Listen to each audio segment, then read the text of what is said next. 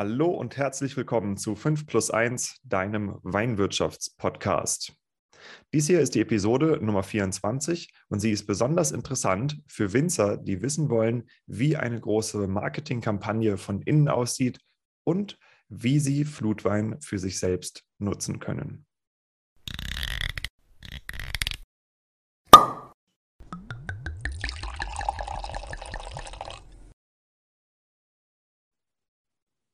Bin Diego, der Betreiber, Moderator und Praktikant bei 5 plus 1 in Personalunion. Und ich glaube, dass wir Winzer niemals genug über Selbstvermarktung, Weinverkaufen, Positionierung und neue Trends im Weinmarkt lernen können, um unsere Weingüter zeitgemäß zu führen, unsere Kunden glücklich zu machen und unsere Betriebe und die Menschen dahinter in eine sichere und erfolgreiche Zukunft zu bringen. Weil ich selbst Winzer bin, weiß ich, wie viel Zeit die Weinproduktion und der Weinverkauf in Anspruch nimmt.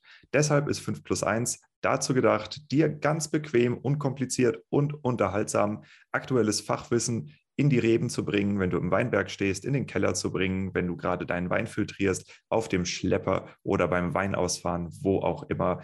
Mach dir 5 plus 1 an und du hast alles, was du brauchst. Die heutige Episode ist die zweite Episode zum Thema der Flutkatastrophe an der A. Letztes Mal hatte ich ja mit Lukas Sermann gesprochen. Das ist auch eine Episode, die extrem gut angekommen ist und extrem viel gehört wurde. Diesmal schauen wir uns die Aktion Flutwein von innen an. Dazu habe ich zwei der Initiatoren von Flutwein eingeladen. Das ist einmal der Daniel Koller, der praktisch der Kreativkopf des Ganzen ist, und dann der Peter Kriechel, der als Winzer ähm, die A-Winzer in dieser Aktion vertritt. Wir sprechen darüber, wie Flutwein funktioniert, was Flutwein auch bezweckt, wie die Zukunft von Flutwein ist, wie Flutwein von innen funktioniert und ob vielleicht der ein oder andere oder die ein oder andere von euch äh, Fähigkeiten hat, die bei Flutwein im Moment benötigt werden.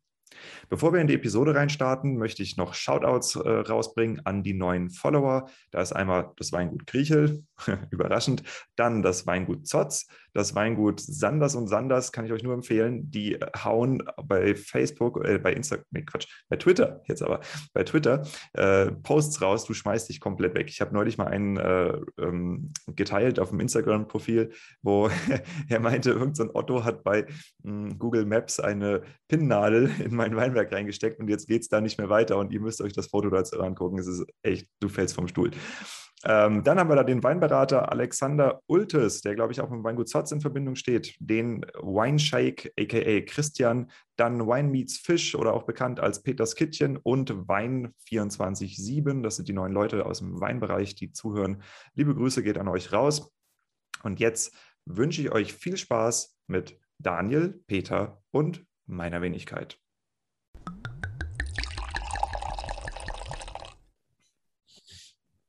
Ja, im letzten Podcast über die A habe ich mit Lukas Sermann gesprochen und Lukas hat äh, zwischendrin mal erzählt, dass eins seiner Hauptprobleme ist, äh, den Cashflow aufrecht zu erhalten und stabil zu halten, weil ein Weingut natürlich enorme Fixkosten hat und erwähnte unter anderem das Projekt Flutwein, an das er einige Flaschen abgibt und ähm, die natürlich dann auch verkauft werden und was ihm sehr, sehr hilft in dieser Zeit. Und deshalb ist es umso schöner, dass wir jetzt in der zweiten Sendung über die A mit den Machern von Flutwein sprechen. Und das sind namentlich Peter und Daniel. Cool, dass ihr es in die Sendung geschafft habt. Ich würde euch kurz bitten, dass ihr euch der Reihe nach mal vorstellt. Erst der Peter, dann der Daniel. Wer seid ihr und in welcher Verbindung steht ihr zu Flutwein? Hi, Taschen. Äh, ja, freue mich auch riesig da zu sein. Ich bin der Peter Kriechel vom Weingut Peter Kriechel hier aus Ahrweiler. Äh, bin Winzer des größten privaten Weinguts der A und äh, unter anderem auch Vorsitzender vom A-Wein e.V. Das ist dann sozusagen der Dachverband, was das Marketing angeht, der A-Winzer. Und ähm, ja, äh, kam zum Flutwein ähm, über ja, die Linda Kleber und ihre Familie. Für mich auch noch eine ganz wichtige Person, ähm, die mit zu Flutwein gehört. Und äh, ja, lieber Daniel, wer bist du? Darf ich mir hier vorstellen. Ja, also hier Daniel, grüß euch. Ähm, ich bin tatsächlich äh, einer der Leute, die mit Wein sehr wenig zu tun haben, außer dass ich immer wieder mal gelegentlich gerne ein Glas oder vielleicht auch eine Flasche oder mehr trinke. Ähm, ich liebe den Wein, ich liebe Aweiler und ich liebe den äh, äh Peter für den Wein, den er macht. Ähm, habe in Aweiler gewohnt, ähm, habe Familie, die aus Aweiler kommt und ähm, bin jetzt aber hier im beschaulichen München. Ich arbeite bei Pro7 Sat1, genauer bei der 718 Ad Factory. Ähm, wir sind die, ja, der Kreativvermarkter von Pro7 Sat1 und kümmern uns eigentlich darum, dass wir tolle Werbung machen, die sich eben nicht nach Werbung anfühlt. Ähm, und privat äh, mache ich immer mal wieder so ein kleines Projektchen, wie jetzt zum Beispiel auch mit Peter zusammen und den Kollegen und auch Linda, die erwähnt wurden, Flutwein. Ja. Hast du Flutwein gerade ein kleines Projektchen genannt? Dann äh, will, ich, will ich wissen, was du sonst für Projekte am Laufen hast. War zum Start ja. auch klein, ja. Ich glaube, ja. glaub, es, ist, es ist eines der größten tatsächlich, was man so nebenbei gemacht hat. Aber wir hatten auch ziemlich viel Hilfe tatsächlich von, vom Mutterkonzern. Ähm, so gesehen, ähm, ja. Hm. Das ist ein ja, Nebenprojekt, was jetzt, ist ja, jetzt auch ist ja, ist ja auch eine coole, coole Geschichte, dass ihr diese Verbindung habt, auch wirklich ähm, über äh, Aweiler. Also, dass es jetzt nicht nur hier äh, praktisch eine Agentur ist, die gebucht wird, um äh, Flutwein zu organisieren, sondern dass da eben der, der menschliche Kontakt auch da ist. Äh, wie ist denn die Zusammenarbeit äh, mit euch beiden zustande gekommen? Peter, das ist was für dich. Das darfst du jetzt machen. Ja, ich, äh, also der ganze Ursprung äh, liegt in der Tat in den Kellern von der Linda Kleber. Ähm, Linda Kleber ist Gastronomin hier in Ahrweiler, mitten am Marktplatz, also 1A-Lage und hat äh, wie alle anderen auch äh, Gastronomen fast alles verloren. Ähm, das Einzige, was hier noch geblieben ist, äh, waren so ein paar Flaschen Wein im Keller. Die hat sie dann rausgezogen und hat die Fotos gemacht, in den Familienchat reingestellt, wo dann immer noch der Daniel mit drin ist, im Familienchat von der Linda. Und äh, ja, so kam der Stein ins Rollen, würde ich mal behaupten. Und es wird dann ausgetauscht. Und ich glaube, das Erste, was der Daniel sagt, auf keinen Fall waschen äh, die Flaschen. Ne? Lass sie so, wie sie sind äh, und äh, überlegen mal, was wir da Schönes draus machen. Und ja, dann bin ich so mit ins Boot reingekommen. Ich glaube, Daniel hat da gerade mal eine schöne Flasche. So, oh, genau. Ich habe ich hab hier so ein kleines Exemplarchen hier tatsächlich. Das ist eine der Flaschen, die wir dann auch ein paar Tage nach diesem erwähnten Post ähm, postalisch zugeschickt bekommen haben per DHL Express, damit wir das auch shooten können. Ähm, das ist jetzt was? Das ist ein Spätburgunder Barrique von Weingut Griechel. Das sieht an mir aus, ja, ja was da ist. Ne? Und, ja, und dadurch, dass eben halt auch da die, äh, ja, die enge Freundschaft auch entstanden ist über die Zeit äh, mit der Linda und zu uns. Und da kam die Linda direkt auf mich zu und sagte, pass mal auf, Peter, äh, wir müssen irgendwas tun. Ja? Die und die Idee haben wir. Ähm, wie sieht es mit Foodwein aus? Und ähm, sage ich, hey, ja, super Idee, äh, lass uns das Ding mal angehen. Und äh, dann ist, ich sag mal, der, dieser, diese kleine Knospe irgendwo gewachsen ne? und ähm, immer weiter aufgeblüht, äh, bis ja, äh, es ja, in, immense Größen geworden äh, ist. Ne? Also, daher kann ich den Daniel also am Anfang auch verstehen, ja, machen wir so ein kleines Ding nebenbei. Äh, also wir haben mit viel gerechnet, aber nicht mit dem, äh, wie es dann explodiert ist. Ne? Das äh, kann man fairerweise so sagen. Ne? Das ist, ja, stürmt oder sprengt alle Vorstellungen. Ja. Ich habe gesagt, ja, bitte einen Stein ins Rollen gebracht. Also ich habe eben nachgeguckt, das sind 4.255.000 Euro in der Start Next-Kampagne. Das ist schon echt viel. Ähm, also insofern Hut ab äh, für das, was, was da gelaufen ist. Daniel, wie, wie war das aus deiner Perspektive? Also du siehst diese Flasche, denkst so, oh, ich sehe was, ich sehe Schlamm. Äh, wie, wie war das für dich, also die ersten Tage? Ja, das ist tatsächlich ein bisschen ähm, schwierig jetzt gerade zu beantworten, weil es gibt theoretisch jetzt eigentlich fünf Sachen, wo ich direkt irgendwie einsetzen könnte, einstatten könnte. Ähm, also vielleicht zur Summe, ähm, weil das ist tatsächlich ganz spannend. Ähm, wir sprechen jetzt natürlich äh, in der vierten Woche, nachdem Flutwein äh, gestartet wurde, oder sind jetzt, bewegen uns jetzt sozusagen in die vierte Woche hinein. Ähm, Zeitgefühl haben wir mittlerweile verloren. Das ist aber auch okay bei so einer Kampagne oder eben bei so einem fast schon Startup, muss man es nennen. Vor einer Woche noch oder vor zwei hätte ich dir gesagt, lass uns am Ende des Podcasts mal gucken, äh, was die Summe ist, die du gerade genannt hast. Mittlerweile wachsen wir natürlich langsamer. Ne? Also der erste, der erste Schwall, der erste Push ist, äh, ist over. Und äh, wir hatten noch damals das Gespräch gehabt mit der Financial Times. Da war der da, der ähm, äh, Guy Shazam von Financial aus Berlin. Wir haben ihn ähm, durch die Betriebe geführt und am Anfang habe ich ihm eine Zahl gezeigt und am Ende war die Zahl nochmal 100.000 höher, ähm, als wir mit dem Interview fertig waren. Ähm, das war ganz krass. Ähm, ja, mittlerweile, glaube ich, sind wir in ganz organischen äh, Start Next Kosmos unterwegs und äh, wachsen jeden Tag noch ein paar Bestellungen, ähm, was wir super finden Ähm, aber ich glaube, das wird sich dann auch jetzt so bei 4,5 Millionen dann auch final einpendeln, wenn das Projekt dann in, ich glaube, elf Tagen abgeschlossen ist oder in zehn. Ähm, aber ja, also es ist ein, ist ein super Erfolg bis hierhin. Das äh, kann ich jetzt auch nicht kleiner reden, als ich es gerne machen würde. Ähm, der Anfang war, der war so ein bisschen durchwachsen, ne? weil man hat ja eine emotionale Verbindung zu dem Tal. Ich habe ja gerade gesagt, selber dort gewohnt. Ähm, das Haus ist, äh, soweit ich weiß, kurz vorm Abriss. Ähm, das war so ein kleines vierstöckiges äh, Harry Potter Häuschen ähm, über einen kleinen lokalen Gastronomiebetrieb gegenüber vom Deutschen Hof, wo auch die Linda ihr Restaurant drin hatte. sehr, sehr schönes Örtchen und äh, man kennt halt viele Menschen dort. Man ist verwandt, verschwägert äh, mit den Kollegen vor Ort und dann sieht man in seinem Urlaub in Budapest, ich war in der Heimat, sieht man diese Bilder von der Flut. Ähm, da ist man kein Außenstehender mehr. Ne? Also auch wenn ich die Nacht selber nicht erlebt habe, äh, ging mir das natürlich extremst nah. Ich glaube, es hat zwei Tage gedauert, bis äh, die Arbeiten dann auch im Restaurant losgingen konnten und äh, dann kamen immer weitere Bilder und die Bilder waren ja gerade am Anfang noch sehr stark gemischt mit Schock und extremer, äh, ich würde sagen, Schockdepression. Ne? Ähm, das heißt, die gingen da emotional auch gar nicht an dir vorbei. Das Einzige, was ich dann sofort gesehen habe, waren diese Flaschen, was Peter schon sagte, in dem Familienchat. Und die wurden so fein säuberlich, muss man sich so vorstellen, so eine Flasche hinter der anderen waren dann in dem als allererstes im Außenbereich der Gastronomie ähm, ja halbwegs gesäuberten oder entschlammten äh, Bereichen. Und dann stand darunter, das ist alles, was wir retten konnten. Und das war im Endeffekt dann auch der Pitch äh, oder in der Werbesprache würde ich sagen, der Pitch. Man hat die Flaschen gesehen, es ist alles, was man retten konnte. Und das ist in der Tat so. Und ähm, ja, ich meine, der erste Gedanke war, lass uns gucken, dass wir diese Flaschen irgendwie versteigern, dass wir irgendwie den Betrieb wieder aufbauen. Und der zweite Gedanke war dann, naja, die A ist im Endeffekt am wirtschaftlichen Nabel des Weinbaus. Das heißt, äh, du musst dir das vorstellen, in anderen Weinregionen hast du natürlich noch große äh, produzierende Industrie. Jetzt nicht nur im Weinbereich, sondern da sind äh, Fabriken und alle möglichen Geschichten. Das hast du im Ahrtal ja so gar nicht. Also ja, da hängt der Tourismus dran, die Gastronomie, ja. ähm, das ist ja. extrem verzahnt, klar, und das ist, ist eine Riesenkatastrophe. Ja. Also von daher ist dieses Bild ja auch in allen Betrieben. Ne? Also jetzt nicht nur bei Linda, sondern äh, bei jeglicher Gastronomie wirst du genau diese Flaschen auch finden, auch bei jedem Wein, äh, Weinbauer, Winzer.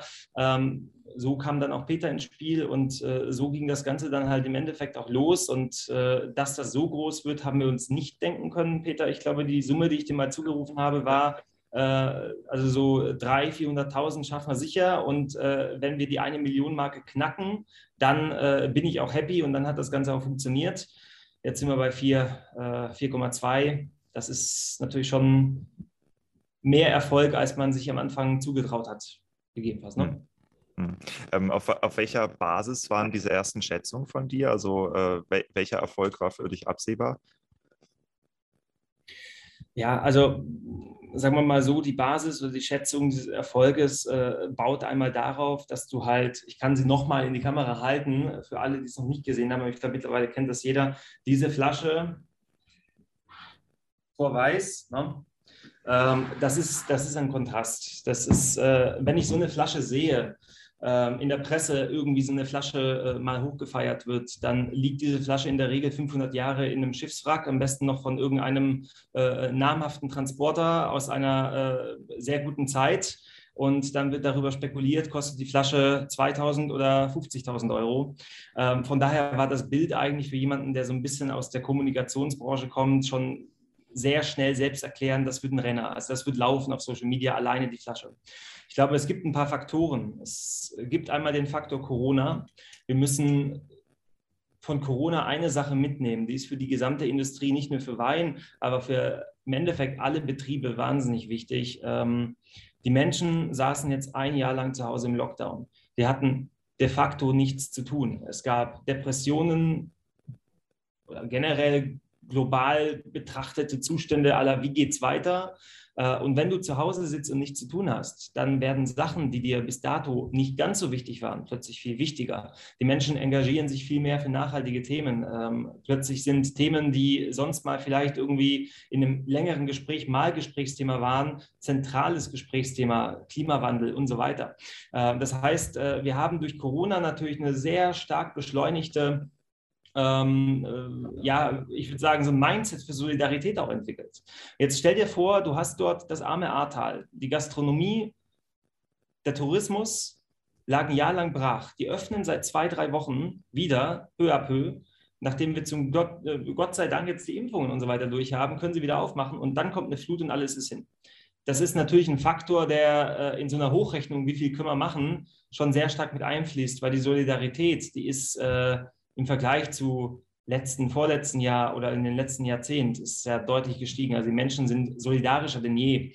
Äh, von daher diese beiden Sachen, also eine, ein, ein visuelles Bild äh, einer Flasche, die verschlammt ist, äh, die für Zerstörung steht, aber gleichzeitig auch was morbid Schönes an sich hat, gepaart mit dem Gedanken, was Gutes tun zu müssen und zu wollen, ähm, war natürlich ausreichend. Man muss natürlich an dieser Stelle sagen, wir hatten auch einen guten Pitch gemacht und haben auch äh, meinen Mutterkonzern Pro7 Sat1 und die Ad Factory sowie aber auch Waldeco sehr schnell davon überzeugen können, dass wir Plakate in ganz Deutschland kriegen, dass wir einen Spot produzieren können, äh, dass wir eine Webseite bauen können und das alles sozusagen innerhalb von einer Woche bis zum Kampagnenstart. Das sind natürlich Faktoren, die halt dazu führen, dass man etwas, was sonst Monate dauert, in kürzester Zeit abschließen konnten und eben eine solche Schätzung auch abgeben können. Wie gesagt, also wir haben uns ein bisschen verschätzt, glücklicherweise nach unten hin. Ähm, genau, aber ich glaube, das, das sollte die Frage auch beantworten. Ja, auf jeden Fall. Und äh, also ich habe mir die Kampagne jetzt auch nochmal angeschaut, natürlich in der Vorbereitung. Und ähm, was, ich, was ich besonders stark finde, ist äh, die Art und Weise, wie ihr mit ähm, dem äh, mit dem Hören, mit dem Audio arbeitet. Also dem Moment, wo da diese, diese Flaschen durchs Bild drehen und du hörst hinten du, diese, diese äh, Geräusche von, von äh, fahrenden, ich weiß nicht, Krankenwagen oder Feuerwehr und du, du kannst dich halt über das Hören in diese absolute Ausnahmesituation reinversetzen, während du diese Flaschen vor dir siehst. Und das füllt die extrem mit Emotionalität auf. Ähm, ich habe jetzt äh, noch ein anderes Interview äh, darüber geführt, äh, wie man Wein über Musik mit Emotionalität aufladen kann. Und das ist ein absolut hervorragendes, meisterhaft ausgeführtes Beispiel, was ihr da, was ihr da macht. Also möchte ich äh, großen Respekt auch für diese Kampagne nochmal aussprechen und äh, für die Leute, die dahinter sitzen und auch die Kreativarbeit gemacht haben. Das ist, äh, ist großes Kino. Und das ist natürlich toll, dass auch dann so ein großer Konzern da mitmacht und das auch finanziell unterstützt, aber man sieht eben auch die, äh, die Fähigkeit der Menschen, die das sind. Ähm, ja, das ist so die Basis. Ne? Also es ist die Basis auch von dem, worauf wir auch bauen. Ja, also ohne, dass ich jetzt hier Werbung großartig machen möchte für die, für die 7 One. Ähm, da sind ja auch andere, also freie Leute dabei, die sofort gesagt haben, wir machen das. Ne? Also jetzt gerade, wo du erwähnst, Film, das ist der Tim Freiwald und der Ludwig Groß, äh, die beide sozusagen vor allem in ihrem Hauptjob Packshots machen. Ne? Also die arbeiten für äh, Verkaufsfernsehen und da war es auch relativ schnell klar, wir wollen die Flasche so puristisch, wie es nur geht, darstellen und äh, wollen über Audio sozusagen, über den Ton leben und äh, im Endeffekt das einfangen, die Nacht einfangen, die die Flasche überlebt hat. Viele Menschen haben diese Nacht nicht überlebt und der Film, der transportiert das halt genau. Ne? Du wirst da reinversetzt in alles, was in dieser Flasche an, äh, an Erinnerung steckt. Deswegen, wir verkaufen ja auch keine Weinflaschen, sondern wir sammeln Spenden und schicken dann eben diese, ich sage mal, durch die Flut entwerteten, aber durch Flutwein wieder aufgeladenen. Äh, aufgeladenen, genau, diese Weinflaschen als Dankeschöns und da steckt halt eben Erinnerung drin. Das heißt, wir wollen ja gar nicht, dass du den Wein trinkst. Du kannst den trinken, das ist Top-Qualität, das kann Peter sicher auch noch mal kurz was zu sagen, aber wir wollen, dass möglichst viele Menschen, möglichst viele Haushalte diesen Moment erleben, den ich erlebt habe, als ich den Karton bekommen habe und wahrscheinlich der erste war, der Flugwein bestellt hat, so gesehen, äh, und ich die Weinflasche rausgeholt, ich habe Demut vor dieser Flasche. Also ich habe echt Respekt, wo ich die Flasche wie anfasse, weil ich diese Maserung des Schlamms nicht abkratzen will. Das ist ein Stück Deutsch deutsche Geschichte. So muss man das betrachten. Ne?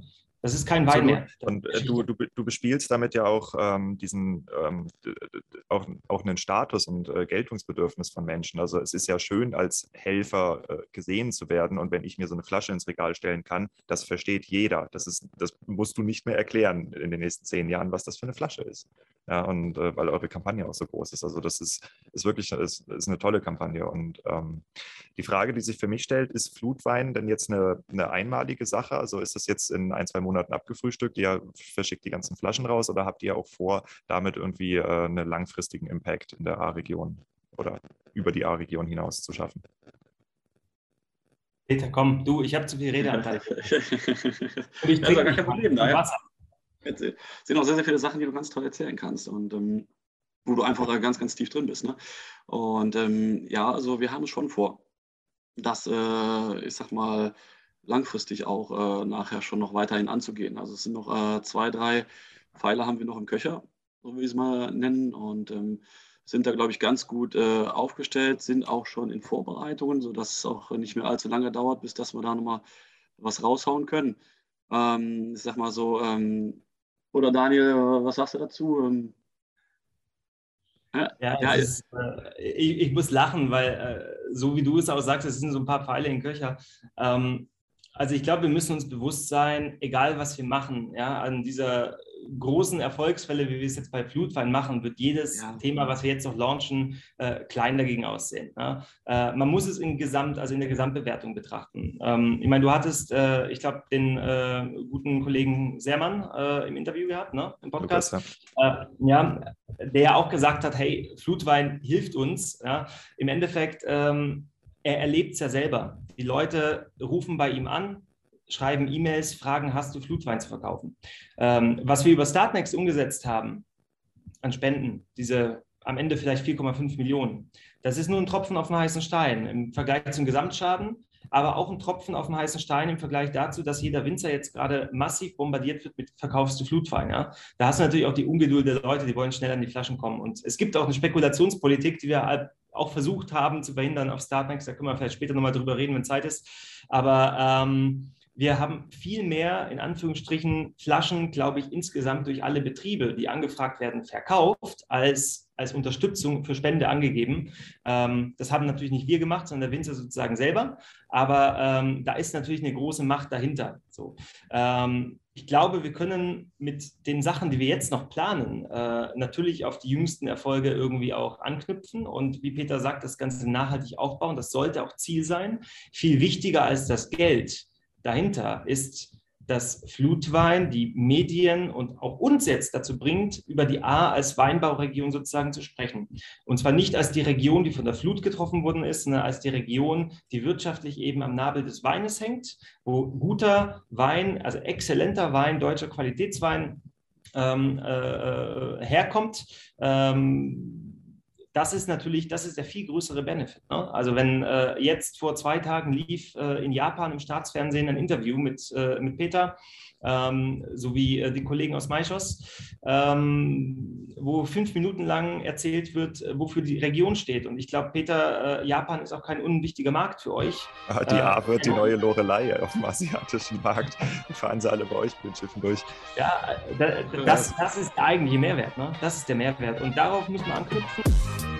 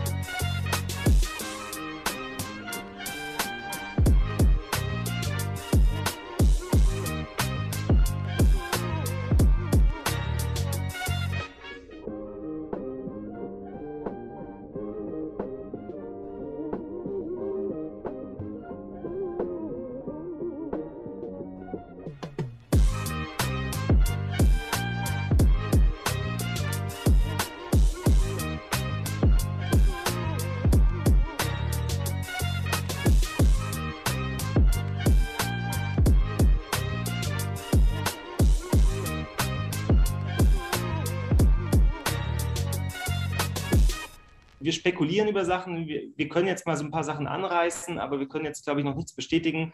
Ähm, ja. Wenn wir jetzt 45.000 Menschen haben, die uns unterstützen, könnte man jetzt in der Fachsprache auch von 45.000 Kunden sprechen. Ist es nicht. Wenn das Projekt jetzt nicht gemeinnützig wäre, ähm, dann hätten wir keine 45.000 Kunden. Das muss man sich auch eingestehen. Es wären deutlich weniger.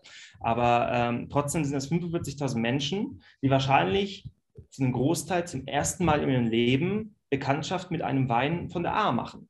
Den Wein gibt es so nicht überall im Supermarkt. Äh, das ist halt eben nicht der äh, Wein, der auf Masse geht, sondern halt eben mehr auf die Klasse setzt und auf die Lage setzt.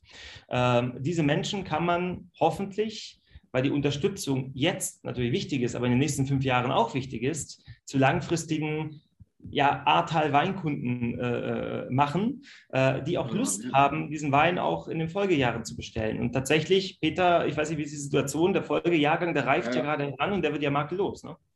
Ja, vollkommen. Ne? Also daher sind wir natürlich auch super froh drum, dass wir aufgrund der ganzen Unterstützung aus äh, ganz Deutschland oder ganz Europa, muss man so sagen, äh, durch viele Hände immer jetzt den, äh, ja, unser Kapital der Zukunft sichern konnten. Ja, das ist echt hammer, hammer geil. Da sind wir sowas von dankbar, denn ohne die Kollegen von, egal aus, Württemberg, Baden, Franken, Mosel, Nahe, kannst du alle aufzählen, aus Luxemburg, auch teils Kollegen da, die haben uns hier dann den Arsch gerettet. Ne? Das ähm, muss man wirklich so sagen, weil in einer ganz heißen Situation haben die für uns die Weinbergsarbeit übernommen, wo wir unser Hab und Gut am Sichern waren. Ne? Das ähm, ist natürlich dann äh, schon, ja, kriege ich jetzt schon wieder Gänsehaut. Ne? Das kann man nicht mehr zurückzahlen, so eine Nummer. Ne? Und da haben wir schon gesagt, ey, wenn irgendwo mal eine Katastrophe sein wird, wir fahren mit unserem kompletten Team da irgendwo hin. Ne? Äh, ist jetzt äh, ganz egal, um das zu unterstützen, um es ein bisschen wieder irgendwo äh, auszugleichen. Also das muss man wirklich sagen. Wir, ja, wir brauchen den Jahrgang 21, weil es ist für viele Kollegen äh, das Einzige, was sie haben. Du hast dem Lukas ja auch gesprochen, der hat ja sozusagen seinen kompletten Tank und äh, Fastlager verloren und ähm, hat noch ein bisschen was an Flaschen da gehabt oder wie auch immer. Und ähm, so geht es immer noch einigen Kollegen. Ne? Und deswegen ist das die einzige Nummer, die für uns äh, auch vielleicht der wichtigste Jahrgang überhaupt wird. Ne? Äh, 21. Zurzeit sieht super aus, das muss man wirklich sagen. Äh, Gesundheitszustand ist okay, äh, gerade für die derzeitige Lage. Ne? Ähm, sodass wir uns freuen, äh, hoffentlich, oder das werden wir auch schaffen. Wir werden auch alle Trauben der A an, im Ahrtal verarbeiten können. Das war vor so drei Wochen noch nicht so ganz klar. Aber dank Fachfirmen, dank äh, enorm großer Hilfen etc. drum und dran werden wir das, denke ich mal, schaffen. Und im Stand jetzt können wir es noch nicht, aber ich denke mal, wenn wir mal zwei Wochen weiter sind, bis das dann bei uns auch der Frühburgunder irgendwann losgeht, ähm, werden wir zumindest mit Leihgeräten etc. drum und dran so aufgestellt sein, dass wir das hinbekommen. Und ähm, dann sind wir natürlich auch, äh, wie der Daniel es schon sagte, da den Faden oder wieder zu finden Richtung Flutwein, äh, da mit den 45.000 Unterstützern darauf angewiesen, dass das auch nachher weitergeht. Ne? Denn das wird für uns ein riesengroßer Marathon. Du sagst es ja, gerade, das ist, das, das ist ganz witzig. Also ich, können, ich kann jetzt einfach mal so mutmaßen, Du hattest jetzt gerade im O-Ton gesagt, das ist euer wichtigster Jahrgang, ja. Und äh, ich meine, Flutwein kennt man unter Flutwein. Wir sind aber auch mit Sprüchen draußen wie unser schlimmster Jahrgang. Das Wer Jahrgang, sagt, dass ja. dem schlimmsten Jahrgang nicht auch unser wichtigster Jahrgang folgt? Ne? Also das heißt, die ja, das Überlegung. Ist auch toll. Also man kann auch, man kann da auch so ein wirklich so ein Mindset-Ding. Dieses Ja, es ist passiert, aber wir machen jetzt weiter und wir, wir stehen ja. wie der Phönix aus der Asche auf und sind dann auf einmal die A. Ja.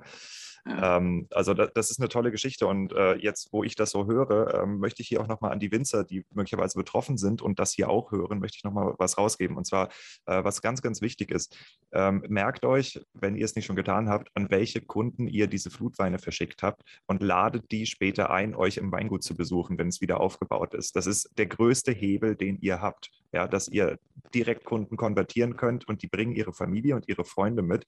Ähm, das, der, der gleiche Effekt, darüber habe ich schon in einer anderen Episode gesprochen mit ähm, deinweinberg.de, mit Rebstockpatenschaften. Ähm, das hat den gleichen Effekt, dass du als, als Privatkunde dich so an ein Weingut bindest, dass du auch dahin willst, in den Weinberg rein willst. Und das Gleiche passiert mit diesen Flutweinflaschen. Du willst sehen, wie es dem Betrieb geht, den du finanziell unterstützt hast und dessen Flasche du im Regal stehen hast. Und das ist ein Hebel, den kann jeder Winzer immer ausspielen. Und äh, so doof die Situation ja. jetzt ist, aber das habt ihr damit auch geschaffen mit diesem Projekt Flutwein. Ja.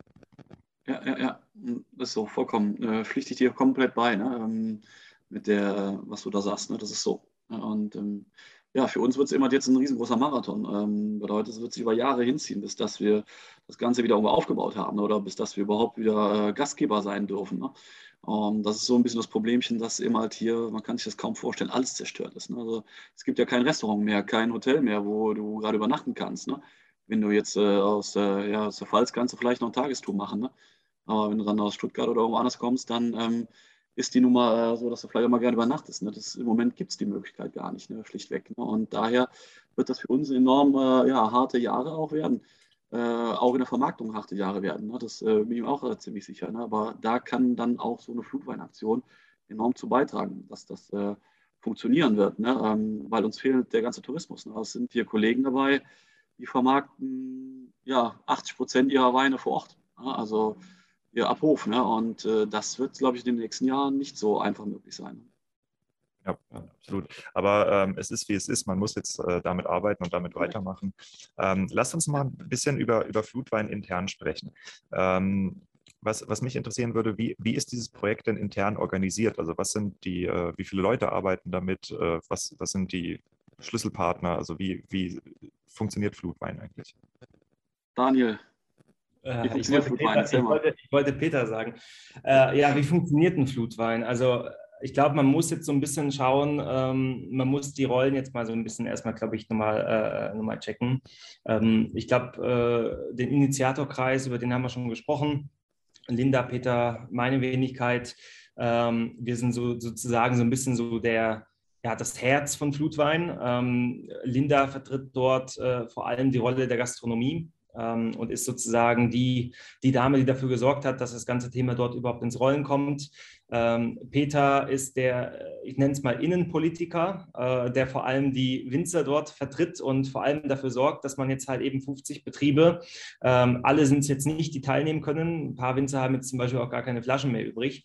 Ähm, aber dass die Winzer dort sozusagen über die Aktion erfahren, äh, äh, darüber berichtet werden, ähm, an Entscheidungen teilnehmen können, etc., etc., äh, da kümmert sich Peter komplett um die gesamte Innenpolitik. Ähm, natürlich auch nach außen, was jetzt Presse und so weiter angeht, ist es auch wichtig, mit den Leuten vor Ort zu sprechen. Ne? Also einerseits die Perspektive der Winzer, andererseits die Perspektive äh, der Gastronomie, die ja mit den Winzern dort im Ahrtal sehr eng auch äh, verbandelt sind. Ähm, und äh, meine Rolle bei Flutwein ist äh, vor allem alles, was jetzt irgendwie in die Richtung externes Partnermanagement oder Projektmanagement geht, ähm, aber auch die Weiterentwicklung sozusagen der Kampagne der Kreation, das Community Management äh, mit meinem Team äh, von der 7 One. Ähm, das heißt, wir haben da zum Beispiel bei mir aus dem Team, äh, aus der Ad Factory, habe ich halt äh, eine äh, Rebecca Marek äh, und eine äh, Anki Hackel. Äh, die Rebecca hat ihre damalige Bachelorarbeit geschrieben über ein reales Crowdfunding-Projekt für eine Schnitzelgrube ähm, ihres ähm, ja, Sportvereins in Salzgitter. Trampolinturnerin ist sie gewesen. Ähm, hochprofessionell auch. Und äh, sie hat zum Beispiel das Startnext aufgesetzt und äh, kümmert sich um diese Geschichte. Also im Endeffekt kann man sagen, wir sind an sich organisiert wie ein Startup vor der Finanzierungsphase mit der Manpower, die man irgendwie auftreiben kann, ja, die man sich dann projektgebunden irgendwann mal reinholt. Ähm, äh, die Janine Koller sozusagen, meine Frau, äh, die macht den Instagram-Kanal. Sie hat wiederum Freunde, die machen die Fotos, die Franziska Freiwald etc. Ähm, aber halt immer on demand. Also ich glaube, so die drei Leute, die hier permanent auf Flutwein sitzen, sind, sind, sind Peter, Linda und ich. Und dann haben wir noch ein paar andere, die das Thema natürlich massiv voranpushen. Was wir jetzt aber machen müssen, ist, wir müssen da jetzt, äh, weil wir mittlerweile, ich glaube, ich habe es am Anfang gesagt, eigentlich mehr ein Startup als eine Kampagne sind. Wir müssen jetzt natürlich auch gucken, dass wir uns personell auch dieser Gewichtung stellen. Ich glaube, du, Diego, hast es auch schon erwähnt, äh, äh, das ganze Thema äh, Verschiffen der Pakete. Ja, die Kampagne endet damit nicht, aber das ist ein elementarer Bestandteil. Ja, Wir die Logistik, klar. Also genau, wenn man ja. sieht, was zum Beispiel beim Dirk Würz abgegangen ist mit der Solidarität-Kampagne, also wo halt 70 Leute irgendwann in der alten, ich weiß nicht, was war das, Kümmerling-Halle oder sowas, keine Ahnung, äh, gestanden haben, um Pakete zu packen, das ist ja massiv. Und äh, wie, wie macht ihr das? Wie läuft die Logistik bei euch? Also wir werden auch unsere 70 Leute haben. Ähm, ich glaube, Stand jetzt, ähm, würden wir das Interview oder den Podcast jetzt äh, am Montag machen, könnten wir auch Namen nennen.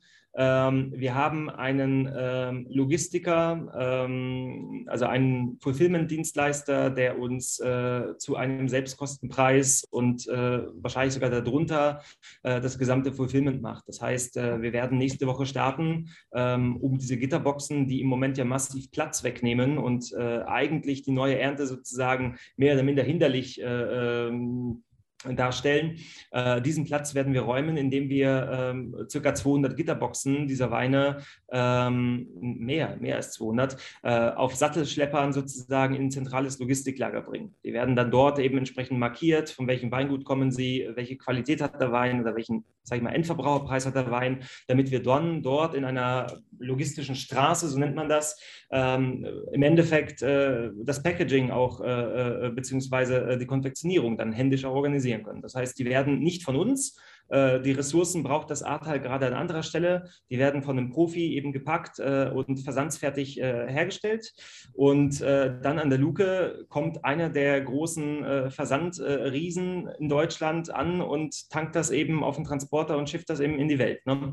Da haben wir auch tolle Gespräche, äh, nur mal die drei Namen zu nennen, die man einfach nennen sollte. DPD, UPS und die DPDHL sind alle auf unseren Aufruf, äh, wir suchen einen Partner, sehr wohlwollend mit sehr guten Angeboten auf uns zugekommen. Solche Angebote hat kein Winzer privat und äh, da ist auch wieder diese enorme Solidarität zu spüren.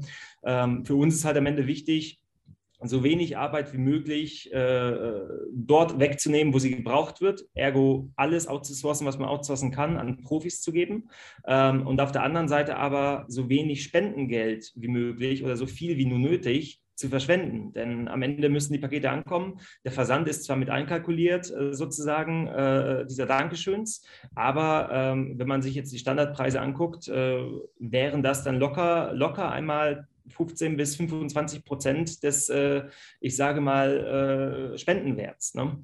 Und das haben wir jetzt geschafft, auf circa 10 Prozent zu minimieren. Ich glaube, das ist, äh, ich glaube, du kommst auch aus dem E-Commerce und hast E-Commerce-Backgrounds, wirst du wissen, das ist einer der größten Kostentreiber und äh, den haben wir aufgrund von den Partnern, die wir hier akquirieren und äh, die auf uns zukommen, minimiert auf ein Level, wo wir sagen können, die Spenden werden auf jeden Fall nicht verschwendet, sondern kommen auch dort an, wo sie, wo sie notwendig äh, sind und gebraucht werden.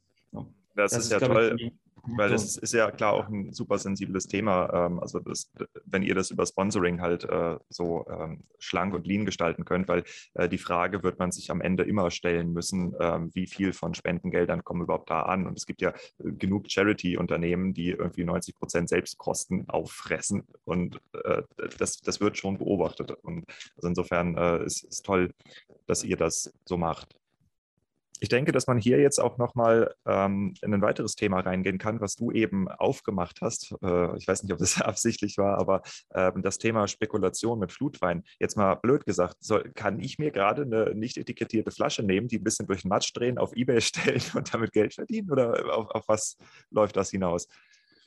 Ich, ich glaube, schon alles passiert in der Tat. Ne? Also äh, Daniel hat da schon auch Ergebnisse zugespielt bekommen, wo da äh, Kollegen dran sind und meinen, da wohl eine schnelle Markenau mitzumachen. Ne? Ähm, oder Daniel, so war es, ne? Meine ich, das hast du mal so mitgeteilt, ne? Ja, also wir haben, wir haben tatsächlich, wir haben tatsächlich einige Issues. Also es ist jetzt, das Gute ist, äh, wir sind hier, glaube ich, alle, die in Flutwein verwickelt sind, äh, durch unsere ehemaligen Projekte oder äh, tägliche Beschäftigung ähm, dann doch ein bisschen erfahrener, um, ähm, ich sage mal, so die typischen Fehler bei so einer Kampagne eben auszuschließen. Ja. Das heißt, äh, Flutwein ist eine eingetragene Marke. Die ist in den relevanten Nizza-Kategorien eingetragen und äh, theoretisch auch weltweit eintragbar, je nachdem, wenn wir es brauchen, wenn wir es wollen. Ähm, ergo, ich würde eigentlich jedem empfehlen, ähm, die Finger davon zu lassen, um sich mit Flutwein irgendwie selber zu bereichern, denn ähm, das ganze Thema äh, ist, äh, ja, also steht so gesehen unter Markenschutz. Ja.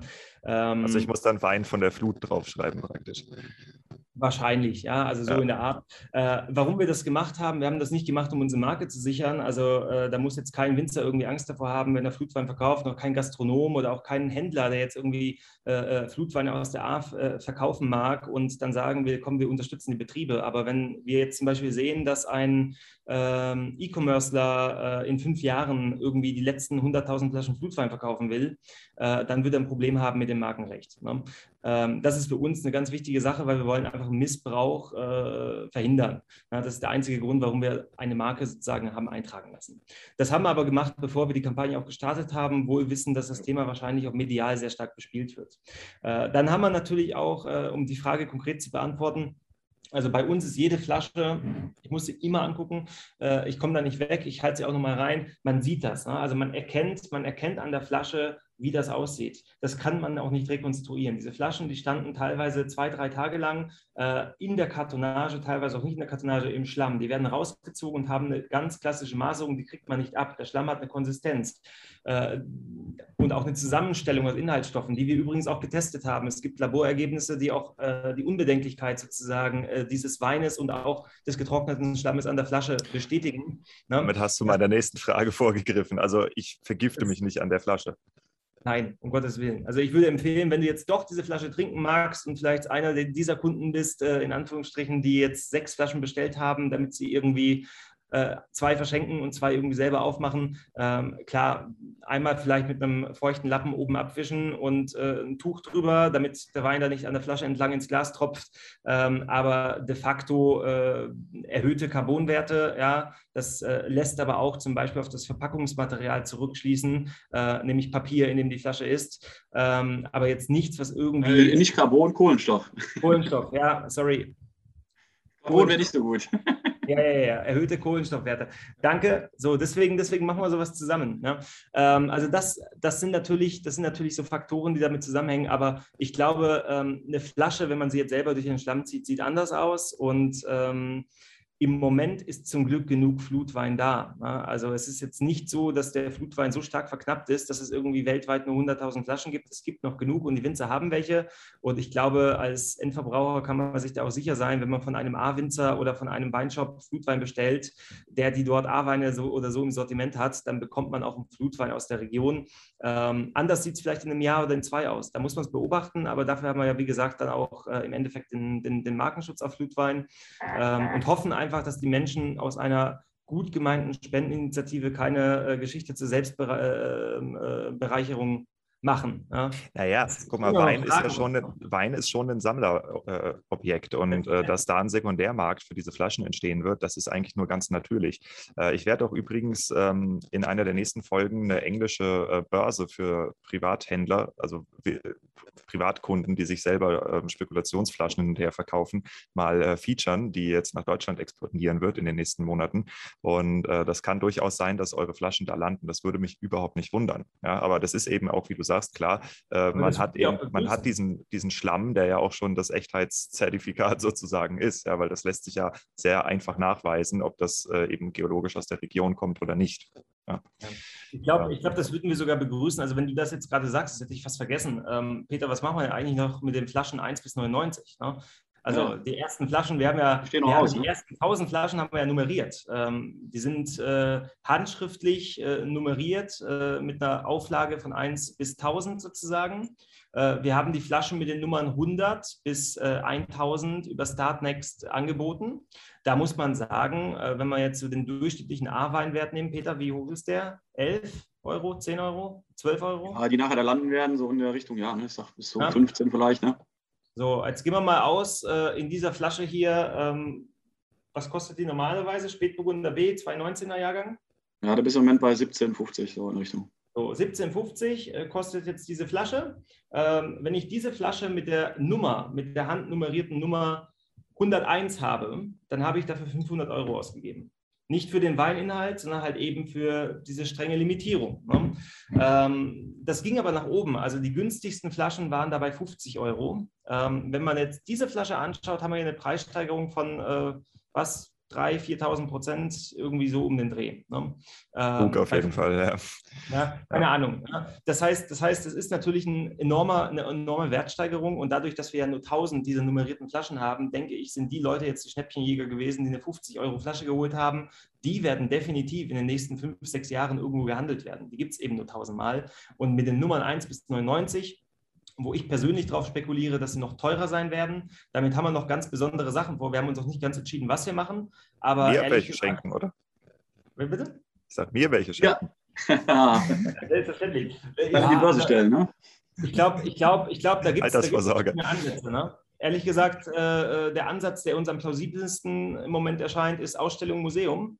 Ähm, und dann vielleicht irgendwann äh, nochmal sowas wie eine Charity-Versteigerung oder so. Da müssen wir noch gucken, was wir damit machen. Aber ich denke, dass diese Flaschen zumindest im Wert enorm steigen werden. Ne? Du kannst eine weltweite Wanderausstellung damit machen, die das DWI äh, begleitet und hast ein brutales Deutschland-Weinmarketing. Also da würde ich. Das ja, weil das, das hindecken. Ja. ja. Also das ist eigentlich das, so einer der Pläne. Ja.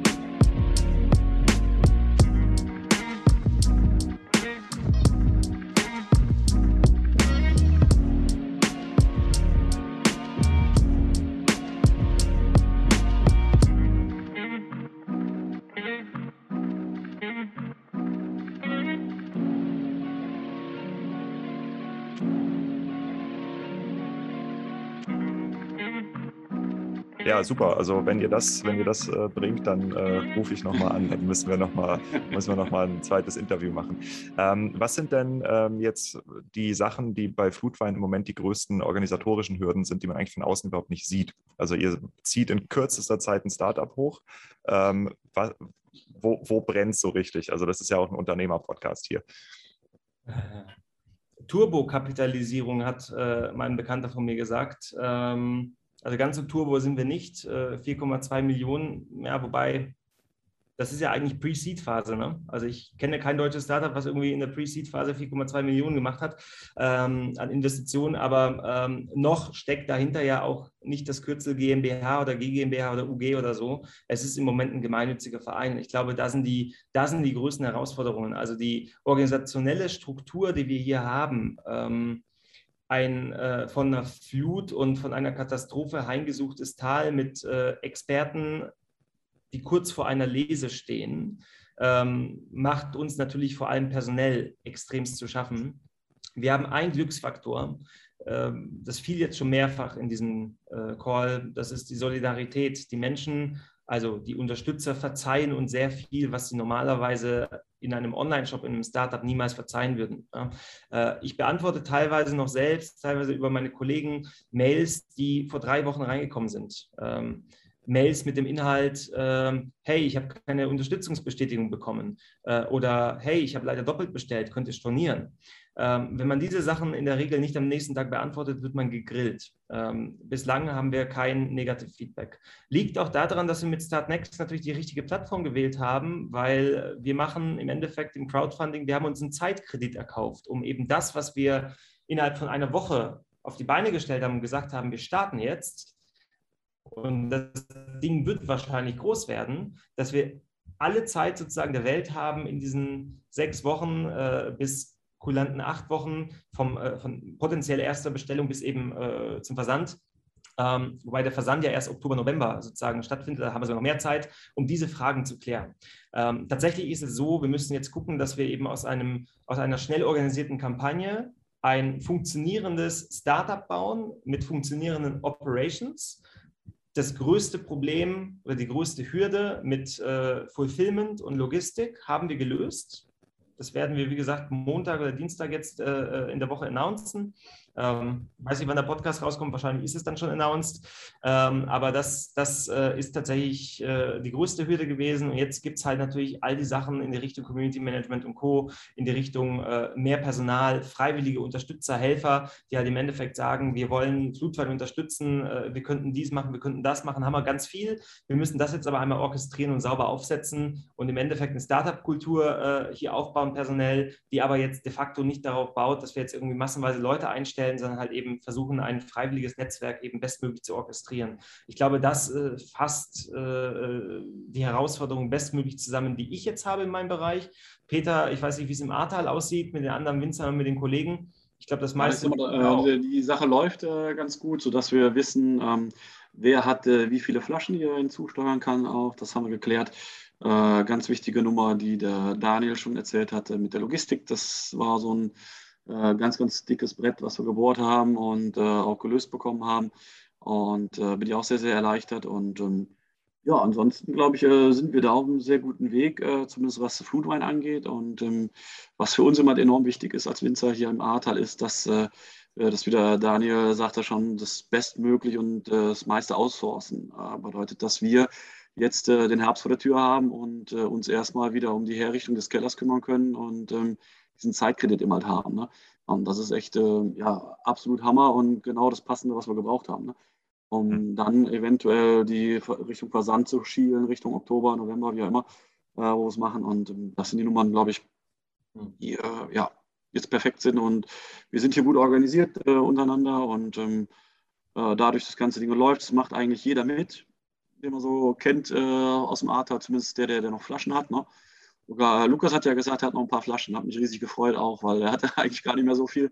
Und ähm, ja, auch so welche sind dabei, die eigentlich fast nichts mehr haben. Ne? Das, ähm, das Schöne ist immer, dass es, äh, ich sage es immer so, es sind ja ein Projekt von allen Winzern für alle Winzer. Ähm, sodass auch äh, nachher die Spendengelder, die zusammenkommen, natürlich auch äh, an die Kollegen geht, die, die, beispielsweise keine Flasche dazu steuern können.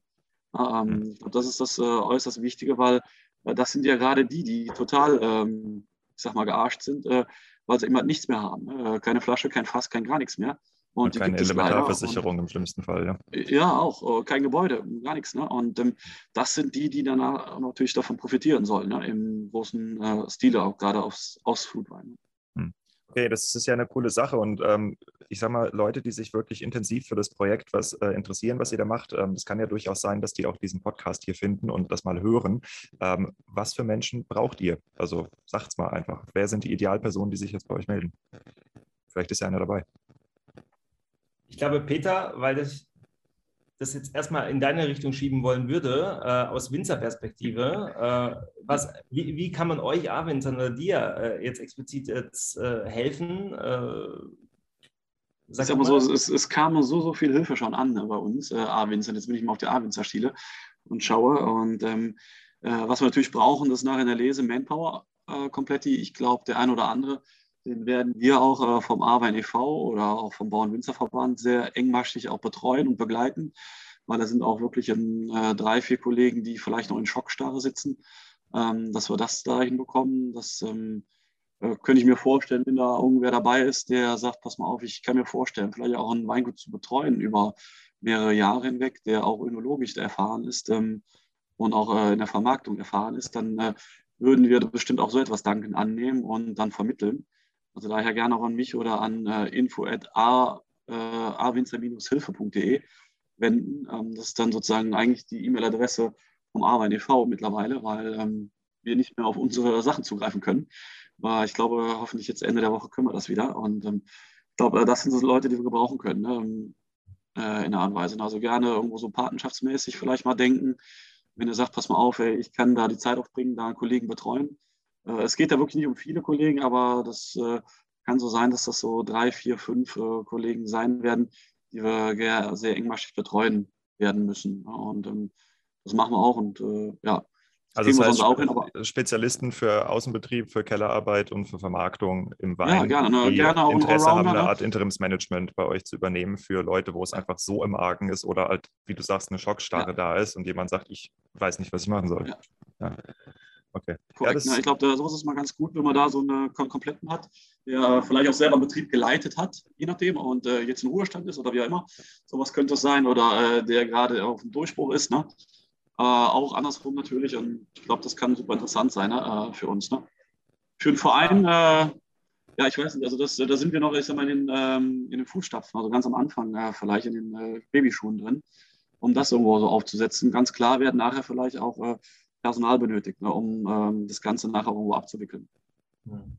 Ich glaube, ich glaube, genau, da kann ich tatsächlich auch nochmal aus meiner Sparte hinzufügen, also eigentlich Experten aller Art. Ne? Ähm, Alles. Das heißt, äh, Wissen, ja, Menschen, die äh, ein Wissen mitbringen, eventuell auch, äh, ich glaube, äh, gerade die äh, Jugendspünde hier ähm, rund um den Wein äh, sind, ja, sind ja treue Hörer und Stammhörer deines Podcasts. Ähm, vielleicht gibt es ja irgendein tolles Startup-Modell, was wir so noch nicht kennen, ähm, wo man da super irgendwas zusammen machen könnte, mit Blick jetzt auch auf das neue Jahr, auf den neuen Jahrgang. Äh, ich, denke, ich denke an Sachen wie Etikettierer, vielleicht hat jemand eine ganz besondere Art der Packung, äh, keine Ahnung. Also alles, was irgendwie in die Richtung geht, auch in die Richtung geht Ausstellung, auch in die Richtung geht Druck. Ne? Also wir werden äh, diese Hangtags, die werden nochmal gedruckt werden. Äh, wir werden aber auch eine Broschüre drucken. Äh, wir reden im Moment auch, äh, dann droppen wir das jetzt einfach mal, das ist noch nicht ganz bestätigt, aber vielleicht soll es auch ein Buch geben ne? ähm, über das Ahrtal, die Winzer und die Gastro. also auch als Illustrator kann man sich bei euch melden. Ja. ja. als Texter. Ja, also, ja, okay. Mhm. also alles, alles, was irgendwie in die Richtung geht, äh, wir, wir, nehmen das natürlich dankend an. Man muss aber auch an dieser Stelle entschuldigen, die Mühlen malen halt sehr langsam. Ne? Also wir müssen jetzt gerade im Moment sehr stark priorisieren, wo greifen wir an. Im Moment ist die Kundenzufriedenheit die wichtigste. Alles, was irgendwie jetzt in die Richtung Versand geht, in die Richtung eventuelle Rückfragen zu Bestellungen und Co., äh, da legen wir jetzt gerade massiv den Fokus drauf. Ähm, und der andere Fokus ist halt natürlich, ähm, was könnte jemand mit seinem Unternehmen oder mit seiner Rolle, mit seiner Expertise reinbringen hier, ähm, um vielleicht auch die nächste oder übernächste Stufe vom Flutwein oder halt eben das darüber hinaus irgendwie zu zünden. Und da versuchen wir jetzt gerade anzugreifen. Ne? Hm. Peter sagt, das ist ein Marathon. Dann können, ja. können, wir das auch hier nochmal wirklich als, als Aufruf an die Hörer ja sehen, äh, wenn ihr entweder selber halt sagt, okay, ich kann in bestimmten Bereichen, die hier genannt äh, wurden, kann ich helfen oder ich kenne Leute, die ich ansprechen kann, tut das bitte. Äh, ihr könnt die Kontakte gerne an mich weiterspielen. Ich kann die dann auch vorher nochmal praktisch kuratieren und dann an den Daniel und Peter weitergeben, weil die beiden haben wirklich brutal viel zu tun. Äh, ich habe sehr darum gekämpft, dass dieses Interview stattfindet. Also äh, ähm, nicht einfach mit, hier bin ich, äh, was kann ich machen, äh, jetzt da zu viel Zeit stehlen, sondern das wird dann in einem Blog geht die Bewerbung weiter und dann gucken wir, ob da was dabei ist. Aber äh, das kann ich mir durchaus vorstellen, dass da was zusammenkommt. Hm, cool. Ähm, dann, äh, Peter, würde ich das Aber Ganze du, jetzt... Du, ja, äh, du bist auch unser erster Podcast, muss man ja sagen. Ne? Also da, äh, ja, aber das habe ich, hab ich den Diego schon versprochen. Ich habe ja gesagt, die Podcast, äh, das ist für mich der Longtail. Das ist, das ist super wichtig. Hier können wir mal wirklich über die Sachen diskutieren. Hier können wir mal wirklich auch darüber diskutieren, wie lief es. Ja? Äh, ich glaube, du warst ja auch der Erste. Du hast, glaube ich, noch äh, vor den Medien, glaube ich, einer der Ersten, was sie dir angefragt haben. Und äh, mir war es tatsächlich wichtig, dass wir, wenn wir sprechen, brauchen wir auch Substanz. Und das ist so eher so ein, so ein, so ein Rückblick oder so eine Manöverkritik an Flutwein äh, äh, im laufenden Manöver. Das finde ich immer ganz spannend und viel spannender, als darüber zu sprechen, wenn das Projekt gerade erst startet. Ähm, mal gucken, ob noch weitere Podcasts folgen werden. Ähm, ich hoffe mal, denke mal ja. Aber ähm, ja, also es äh, kommt genau zur richtigen Zeit. Ne? Also die erste ja, also Daniel, wenn du irgendwann in zehn Jahren mal wieder Zeit hast, äh, dann können wir uns gerne mal über einen Podcast zum Thema äh, Markteinführungskampagnen für Wein unterhalten. Ja, weil das ist, glaube ich, ein absolutes Lehrstück, was ihr erstmal über dein Mikro und über das Equipment, weil ich tatsächlich seit zwei Monaten äh, sehr ausführlich an genau so einer Geschichte auch äh, äh arbeite und wir auch, also Freunde und ich, tatsächlich in diese Richtung auch was machen wollen. Ähm, also da unterhalten wir uns mal privat, glaube ich. Gut, das, ist, das, das ist doch, ist doch schön zu hören. Und äh, Peter, ich, ich würde den äh, Podcast jetzt ausleiten, weil ich weiß, dass ihr jetzt auch einen Anschlusstermin habt. Ähm, deshalb noch die Frage an dich. Du bist Winzer, du hast ähm, dieses Projekt von innen beobachtet, aber auch als Winzer beobachtet. Was kann man von Flutwein lernen, wenn man einen Weinbaubetrieb hat? Tja, das ist schon ähm, ein wahrer Hammer, was da passiert ist. Ne? Das äh, muss man wirklich sagen. Ne? Ich glaube, das, äh, was man als erstes lernt daraus, ist äh, die, der solidarische Gedanke, der komplett dahinter ist, den wir aber hier jetzt schon seit fünf Wochen spüren bei uns am Ahrtal. Ne? Ich glaube, das ist verrückt, äh, dass man, glaube ich, den Glauben wieder ins, äh, in Deutschland wieder gewinnen, gewonnen hat, auch in die Menschen etc. zurück. Ne? Also das hier ist nicht Hopfen und Malz verloren, sondern hier ist äh, enorme Solidarität in der Art und Weise. Aber wo du, du natürlich hinaus willst, ist auch so äh, ganz klar, ähm, ich glaube, das ist äh, eine absolut hammergeile Kampagne gewesen, die sehr professionell umgesetzt wurde und wird. Äh, und das ist immer das, glaube ich, was man da mitnehmen kann. Sei es, mit so äh, wenig Manpower. Ne? Also, ja, also es ist wirklich so. Wir, man muss sich vorstellen, also wir, da haben wir ordentlich auch Zeit rein investiert. Ne? Äh, trotz der Manpower, also Zeit ist da massig reingegangen. Ne? Also ich hatte zwischendurch Telefonzeiten von 10 bis 12 Stunden am Tag plus 400 E-Mails. Und ähm, das ist schon ein Hammer. Ähm, das ging äh, die ersten zwei, drei Wochen so. Ne? Und ähm, das irgendwo nachher zu sortieren, da habe ich mein Büro selber fürs Weingut um von 11 bis um 3 Uhr nachts gemacht. Ne? Und habe dann zwei Stunden geschlafen, dann ging es nachher weiter. Ne? Das waren schon äh, Hammerzeiten jetzt, äh, das muss man so sagen. Aber was man daraus mitnehmen kann, ist wirklich diese Professionalität auch, die der Daniel mit seinem Team da an den Tag gelegt hat. Und ähm, auch, ähm, sag mal, für uns als Winzer, du sagst, wir wollen dafür nichts zahlen, so ein Kram. Ne? Aber es wird sich auch so ein Risiko lohnen äh, in so etwas äh, auch zu investieren, ins äh, Marketing zu investieren und ähm, das Ganze dann auch, ähm, ich sag mal, modern zu betreiben. Sei es über Instagram, über verschiedenste Kanäle, also du, über Social Media ist ja hauptsächlich getrieben nachher und ähm, dann nachher auch mit den Medien, die mit ins Boot kamen. Auch aufgrund äh, Social Media oder äh, auch andersrum, beides spielt miteinander äh, ein. Ne? und zahlt aufeinander ein, glaube ich, äh, von beiden. Und das ist schon gewaltig, was daraus entstehen kann, was für eine Community. Ne? Wenn es mal einfach so sagen würden, ich glaube, wir haben innerhalb von 14 Tagen die größte äh, ja, Wein-Community Deutschlands äh, auf die Beine gestellt. Ne? Und das ähm, aus dem Nichts irgendwo raus. Ne? Oder im wahrsten Sinne aus dem Nichts, aus dem Flutwein. Sprich, das war unser Nichts, was wir noch haben. Ne? Hm. Und, ähm, Und, das ist schon klasse, ja. Hast du ja, aus. Das Schöne. Sorry. Oh ja, bitte. Ich glaube, das ist das Schöne an Flutwein. Äh, Flutwein ist jetzt ein Wort, oder Wortmarke, ähm, die solidarisch sozusagen für jedes, ja, für jeden Weinbetrieb an der A steht. Ne? Also jeder steht dort sozusagen mit seinen Rebsorten, mit seiner Art, wie er den Wein erkältet hat, etc., steht für seine eigene Art der Qualität, für seine Handschrift. Das ist ja auch so. Ne? Alles, was wir hier haben, ist im Endeffekt äh, du hast ein Etikett, hier ist ein Kriechel drauf. Vereint wird der Wein durch die Flut, also durch den Schlamm.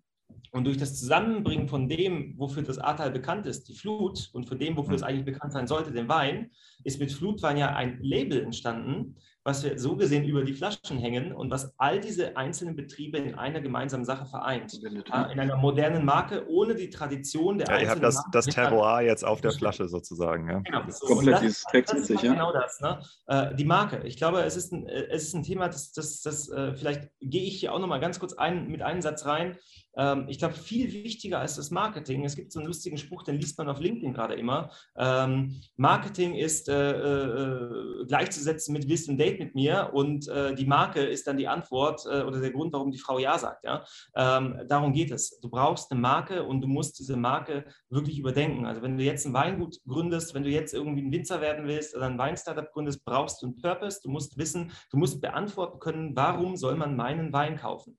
Und das ist gerade für junge Unternehmen, gerade jetzt für Unternehmen in der Gründung oder jetzt auch für Generationswechsel in Familienbetrieben, wahnsinnig spannend. Wie kann ich die Tradition meiner bestehenden Marke so aufladen mit einer neuen Marke oder mit, einer, mit einem Rebranding, mit einem Refreshing dieser Marke so aufladen, dass ich ganz andere Werte auch transportiere, die halt eben auch ankommen. Über die eigentlichen Stammkäufer, die wir mit Qualität und Geschmack so oder so schon überzeugt haben und die immer wieder kaufen werden.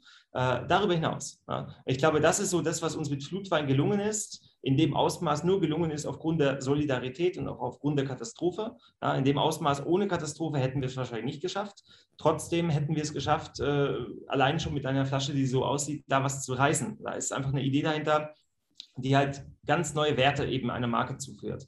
Und das ist, glaube ich, ganz, ganz wichtig. Man muss sich echt genau überlegen, was ist das Produkt, warum soll man das Produkt kaufen und das ist nicht nur Qualität und Geschmack, das ist auch ganz, ganz viel in, wie tritt das Produkt auf? Ist es, ist es äh, eher, äh, äh, hat er eher diese Eigenschaften oder hat sie eher jene Eigenschaften? Und das macht eben aus, ob ich eben nach links oder nach rechts greife im Regal. Und das ist ganz wichtig.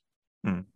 Ähm, Peter, hast du denn, äh, wenn du jetzt, ich sag mal, diesen brutalen Marketing-Input die ganze Zeit kriegst vom Daniel, hast du äh, für dich ähm, praktisch auch schon, schon Änderungen für dein eigenes Weingut daraus gezogen, wo du sagst, okay, hm, vielleicht, wenn ich wieder Zeit habe, überdenke ich mal das und das, was ich hier mache. Also wirst du strategisch als Winzer ähm, irgendwas davon mitnehmen? Und wenn ja, was?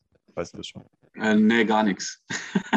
Nein, also das doch, also war äh, in der Tat eine sehr, sehr spannende, aber auch, auch äußerst anstrengende, wie eben schon mal äh, gesagt, Zeit äh, demnach hingehend. Und ähm, ich glaube, dass wir schon äh, sehr, sehr gut aufgestellt waren äh, sind äh, dahingehend. Aber was ich mir natürlich auch vorstellen kann, was ich mitnehmen könnte, ist, dass ich ähm, vielleicht noch so ein bisschen mehr Kapazitäten reinsetze in Social Media.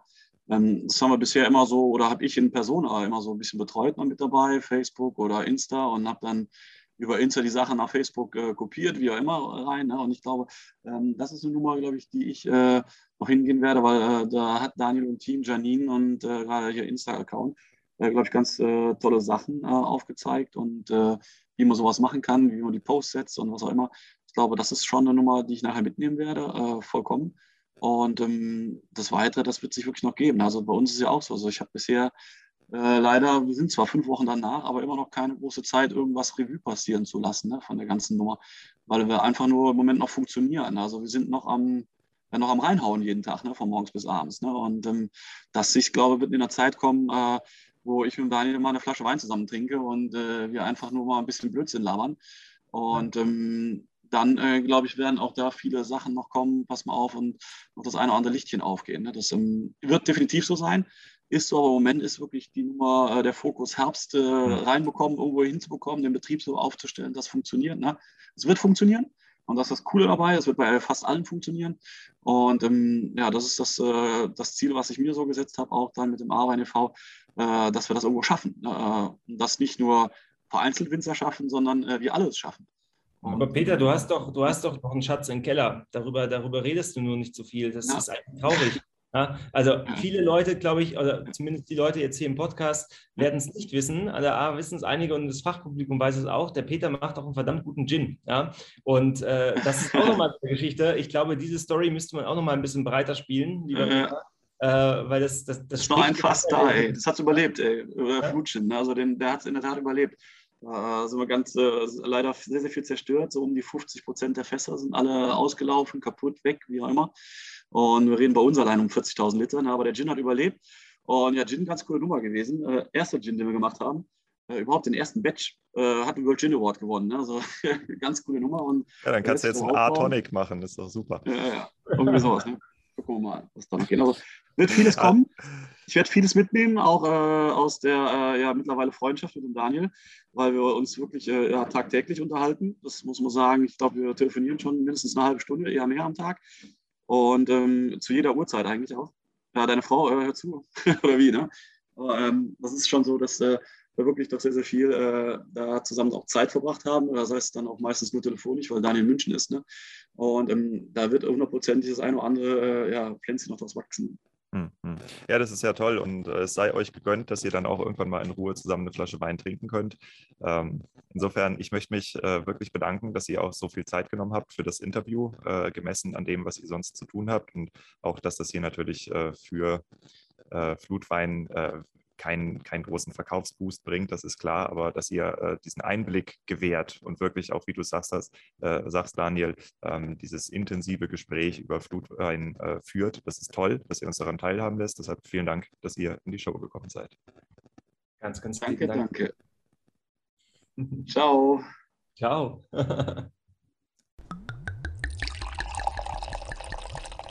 Na, das war doch mal die einmalige Möglichkeit, in eine so große Kampagne wie Flutwein reinzugucken. Und zwar direkt nach diesem Mega-Run, den sie bei Startnext hingelegt haben.